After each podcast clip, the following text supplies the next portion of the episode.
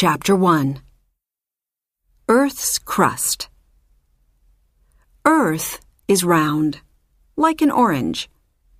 Oranges have a skin, and Earth has a skin too.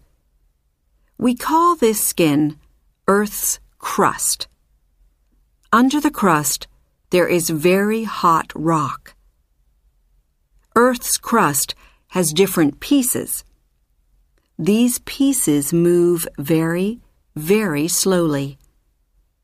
Millions of years ago, the pieces moved and made mountains.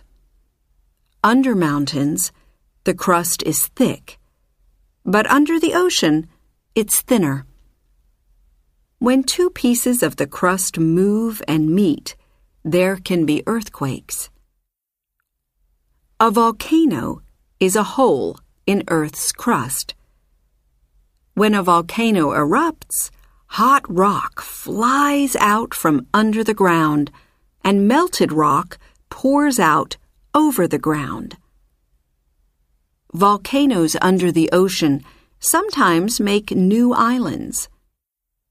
In 1963, a volcano in the Atlantic Ocean made a new island called Surtsey. There are many different rocks in Earth's crust.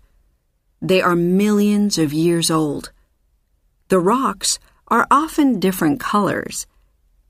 In the painted desert in Arizona, in the USA, you can see the different rocks.